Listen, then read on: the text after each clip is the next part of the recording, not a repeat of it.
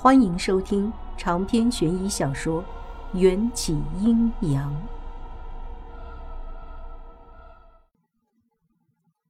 迎战还主动帮我推车子，方便我去大抢购。等我买完食物和日用品，小申已经在迎战的口袋里睡着了，还发出了平缓的呼噜声，似乎刚才的楚楚可怜只是演技。另一边的收银台传来一阵吵闹声。咿咿呀呀的，不知道在说什么。我扭头看过去，是一个少年擅自拿了冰柜里的饮料，没结账就直接喝了，被收银员抓了个正着。而且，这个少年不是别人，正是毛胡子的跟屁虫龙虾仔。我把钱包塞给迎战，就往龙虾仔那边跑过去。迎战，拜托帮我结账。收银员正扯着龙虾仔的耳朵，骂骂咧咧的，那叫一个难听。龙虾仔手里捏着一张十块，口齿不清的想要解释，却于事无补。他耳朵被拽得生疼，情急之下，对着收银员的手就用力的咬下去。龙虾仔虽然智商不够，蛮力却不小，这一口下去，收银员立刻发出了一阵嚎叫，手背鲜血直流。小畜生，还敢咬人！收银员咬牙切齿的谩骂，抬手就要抽龙虾仔一耳光。我连忙冲上去，推开想要打人的收银员，松开他！你看不出这孩子生病吗？其实我想说的是，龙虾仔是低能，只是怕龙虾仔听见了伤他的自尊。售货员不明白我的苦心，双手叉腰，得理不让人。脑残也不能偷东西！我气得头顶都要冒烟了，掰开龙虾仔的手，把那张十块钱扔在收银员的脸上。我们走。不等毛。龙虾仔艰难地说出几个字，是要等毛胡子的意思。而我的眼角余光里，明明看见毛胡子站在卖牛奶的货架前，视线追过去之后，货架前却又没了他的身影。收银员的气焰依旧高涨，压根儿没想放我走，还嚷着受了伤要打幺幺零。迎战结完账，领着塑料袋走过来，居高临下的看着那收银员。收银员立刻被那双眼眸震慑的说不出话来，脸颊上还升起了两团异样的红晕。我有点郁闷，在别人眼中的迎战，不是都被施展了？障眼法了吗？按理说，看见的应当是一个很普通的男人，嬴政怎么还是能把所有女人迷得晕头转向的？还是说，他所谓的障眼法，实则并没有改变他的颜值？收银员对着嬴战说道：“帅哥，你来评评理，这个小贼偷吃饮料不给钱，还咬伤我，我是不是应该报警？”收银员想要拉住迎战的袖子，后者鄙夷的甩了下手臂，让收银员窝了个空。我见迎战来了，瞬间有了底气。小贼在哪儿？刚才我一直站在这里，什么都没看见。迎战眼波流转，似乎真的在人群中寻找小贼。收银员咯咯一笑。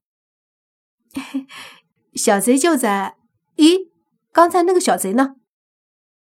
只见刚才还站在我身旁的龙虾仔，不知何时已经溜走了，地上只留下了一张皱巴巴的十块钱。既然没有小贼，就赶紧去柜台，别耽误大家结账。迎战完全无视收银员手上的血牙印，理所当然的命令道。经过迎战的提醒，那个收银台排队结账的人都被带动了，不满地催促着。我狐疑地问他：“他去哪儿了？”迎战塞给我一罐打开盖子的瓶装燕窝。不许关心其他男人。小孩子的醋你也好意思吃？我心不在焉地接过。喝了两口，才发现口腔中柔滑甘甜的滋味儿，竟然是燕窝。燕窝？你怎么会有燕窝？买的。哪里来的钱？你自己把钱包塞给我。天啊！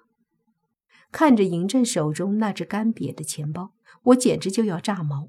偏偏那瓶燕窝已经喝过了，不能退。迎战也给自己开了一瓶儿只喝了一口就打算扔掉，被我及时拦住。这是用碎燕烹制的，属最下沉的燕窝。你还懂燕窝？以前经常吃。你是不是记得生前的事情了？我兴奋地拉住迎战的手。要是一瓶燕窝就让迎战恢复记忆，那就太超值了。可迎战努力的回想了一下，墨色的双眸划过一抹无奈。没有。我和迎战的手机同时响起，迎战接起电话，说了一句“可以”，就挂断了。而我的手机上显示出 Rose 里的号码。喂，我是王元宵。元宵，你在哪儿？我来接你。去哪儿？当然是去罗密欧。一千万现金我已经准备好了，今晚一定要看看那个神秘的夫先生的真面目。迎战讲电话的语气和上次劳斯莱斯接他时的语气相同，而我的那只旧款诺基亚通话音声音很小。即使隔了一米，手机那头 Rose 里的豪情万丈的身影也听得非常的清晰。可我们都选择了心照不宣。回家煮饭给我吃。好。散步回家，我抱着坚决不浪费食物的精神，把自己的那瓶燕窝喝光后，又把迎战想要扔掉的那瓶喝光。做饭的时候。已经出现了饱腹感，迎战却坐在沙发上，修长的手指在沙发靠背上富有韵律地敲动着，近乎完美的脸庞写满了期待。我抱着食材走进厨房，才敢露出苦恼的表情。虽说我不是什么十指不沾阳春水的千金小姐，但小时候外婆就特别宠我，家里煮饭洗衣的活儿从来不让我干。长大一些了，我也想学着做一些家务，烹饪这方面的技艺却始终停留在炒蛋和下阳春面的程度。要我有模有样的烧三菜一汤，那还是大姑娘做花轿头一回。我已经答应迎战了，硬着头皮也要试试看。超市里选购食物时，我尽量避免选那些需要花费功夫的大菜。连肉丝都买现成切好的，还有七八种蔬菜，也都选看起来方便料理的。加上手机百度的烹饪教程，我自信这顿家常饭不会做得太难看。只是，我还是高估了自己，上手的第一道菜就被切土豆丝难住了。炒鸡蛋的时候又忘了先放油，整个过程中厨房里都是鸡飞狗跳，像战场一样。在厨房忙了将近两个小时，我大汗淋漓地端出了一桌子菜。开饭了，我忐忑不安地把一小碗饭放在迎战面前，也不知台面上这些黑乎乎、油腻腻、形状各异的菜色会不会让迎战大发雷霆。迎战扫了一遍桌上的菜，心眸低垂，叫人猜不透他的心情。我紧张的直冒冷汗，心想：只要是个人，应该都不会吃这样的菜的吧？其实我去超市只是想买一些半成品或者开袋即食的肉，方便我吃泡面的时候夹菜。答应给迎战做饭，绝对是一个意外。我诺诺的解释道：“我第一次做饭，你不要嫌弃。”迎战安静的拿起筷子。伸向摆在他面前的红烧鱼，筷子刚戳进鱼皮，我就顿感不妙。我好像忘记刮鱼鳞了。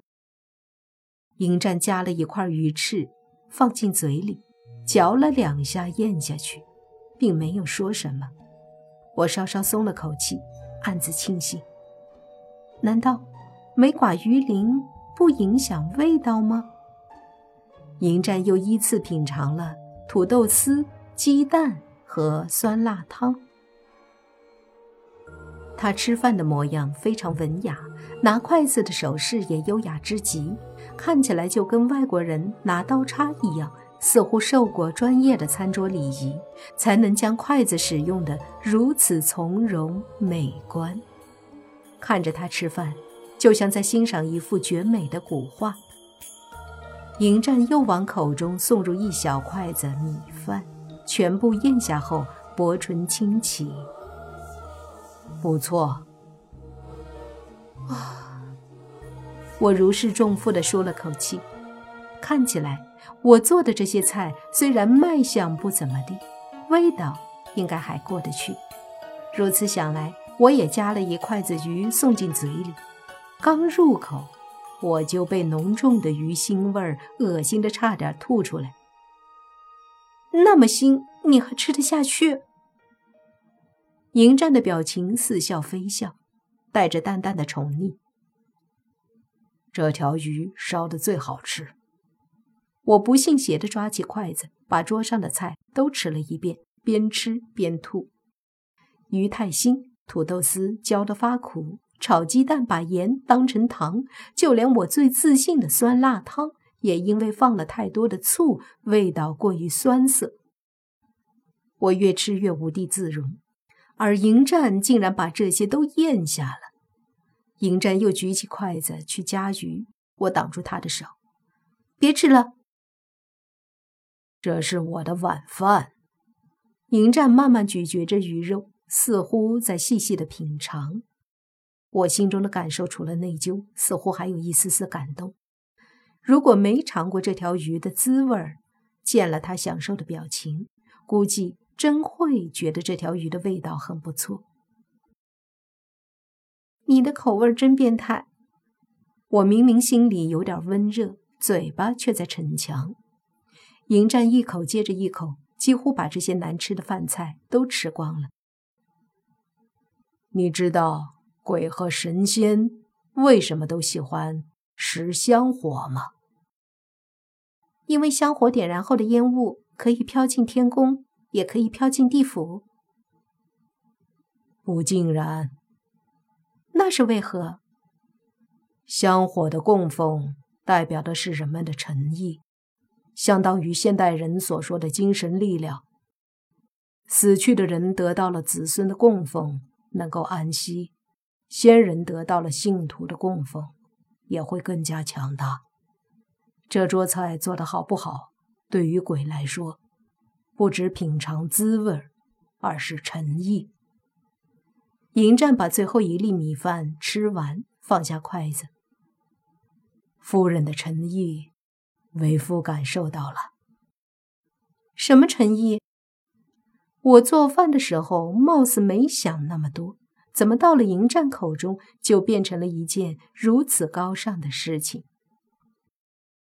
迎战捂住我贴着 OK 绷的手指，笑得迷人，竟然从他嘴里蹦出了一句英文：“love。”我的脸色立刻涨红，成了猪头，触电般的缩回手。胡说八道！我去洗碗了。